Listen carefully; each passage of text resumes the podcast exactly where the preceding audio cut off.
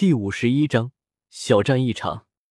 身体犹如完全融合进了漫天黑色阴暗之中，林颖手印猛然结动，周围弥漫天际的黑幕骤然涌动，铺天盖地的黑色匹链自其中喷薄而出，互相缠绕，最终形成一柄黑色的长枪。这出现的黑枪长达六七米，其上刻着奇异的纹路，枪口为螺旋状。长江周围刀道黑气如海水般涌动。哼，这老家伙是想把我彻底轰杀。看着老者的架势，萧逸才额头处流下一滴冷汗。不过你做得到吗？长剑竖起，萧逸才将双指抚于剑身中央，一心斗皇的强悍斗气汹涌而出，注入长剑之内。注入萧逸才斗气的宝剑顿时蓝光大盛。一道道肉眼可见的剑气在剑身周围四射，萧逸才手握利剑，由下往上挥去，绕了个半弧形，直指天空。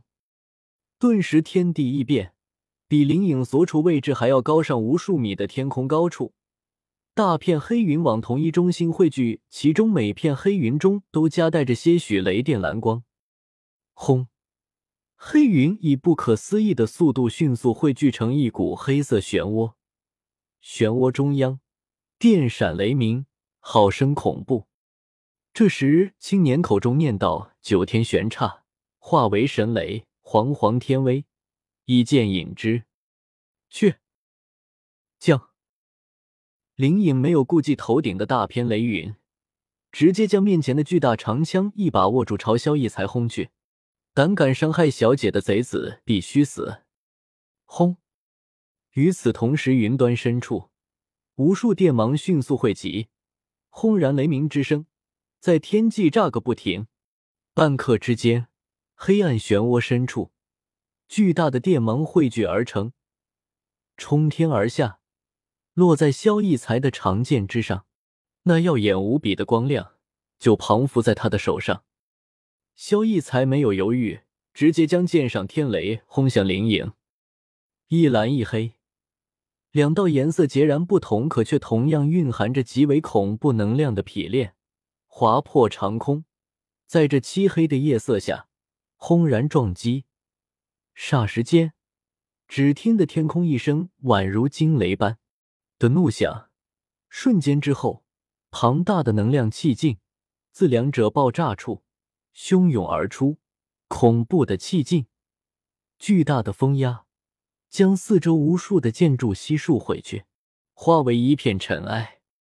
小姐，感受到萧逸才长剑内聚集的巨大雷电之力，林颖料定两道攻击相撞必会产生巨大爆炸，当下在挥出长枪后，立刻瞬闪到少女的身前，将她保护起来。御剑飞行。同样，萧逸才可不想和对方死拼，自己才一星斗皇呢。在使出神剑御雷真诀后，立刻踏着飞剑，借着爆炸产生的破坏力和大量尘土离开此处。哈哈，古族小姐身边果然有防护，这次我认栽了。下次我族定会派出更强者，你们等着吧。告辞。话音响起，瞬间巨大的爆炸产生，让人震耳欲聋，四射的强光令人又睁不开眼睛。这，林老。对方逃走了。听到黑袍人的声音，少女向挡在自己身前的老者问道：“这，应该是被他逃了吧？属下护驾来迟，还请小姐恕罪。”老者转身向少女跪倒赔罪：“不怨你，今天是我和萧炎哥哥上街，特意叫你别跟着的。谁也不知道会发生这样的事，倒是魂族居然敢来行刺，当真以为我古族怕他不成？”少女厉声道：“嗯，从他刚刚的话来看，十有八九是魂族之人。小姐，看来我们要将此事禀告族内，不然如果魂族再来强者，只怕属下无法保护主人。”嗯，你立刻通知族内吧。萧家在刚刚巨大的爆炸中，族地被毁去大半，甚至死去了不少弟子，当下纷纷涌出，看来是个不眠之夜啊。萧家后山，老师，那是萧家，那究竟发生了什么？不行，我要回去。看到萧家方向传来的巨大动静，一身穿黑衣的少年紧张万分，立刻向下山的方向跑去。站住！药老身形如鬼魅一般一闪，挡在了少年面前。你现在不能过去，太危险了。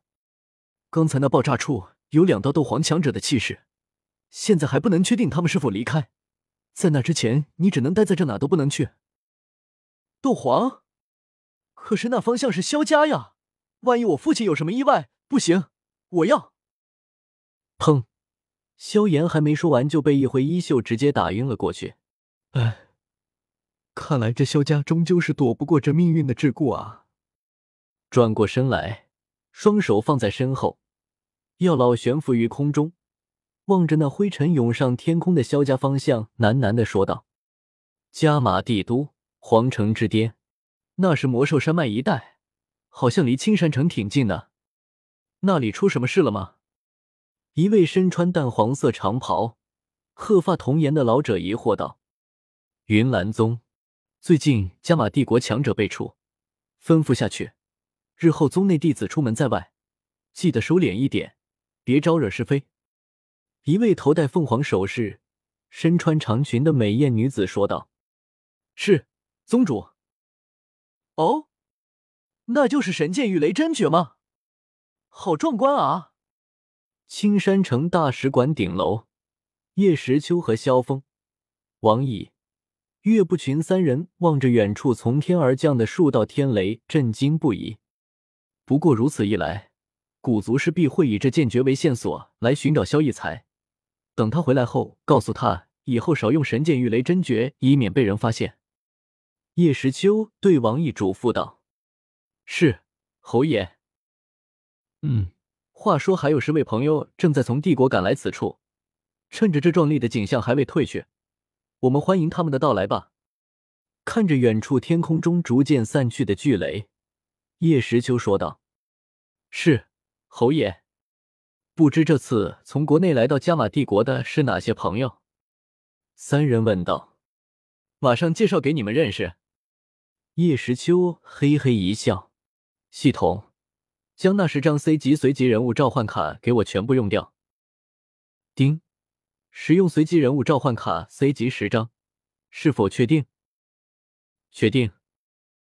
嘶，金光闪闪，十道不同物种、不同身高，完全看不出任何和谐感的十个身影从金光中走出，出现在四人面前。啊！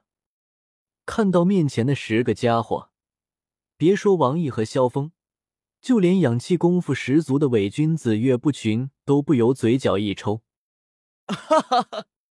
看到几人的表情，叶时秋哈哈大笑。其实自己刚才也被这出来的几个家伙震惊了一把。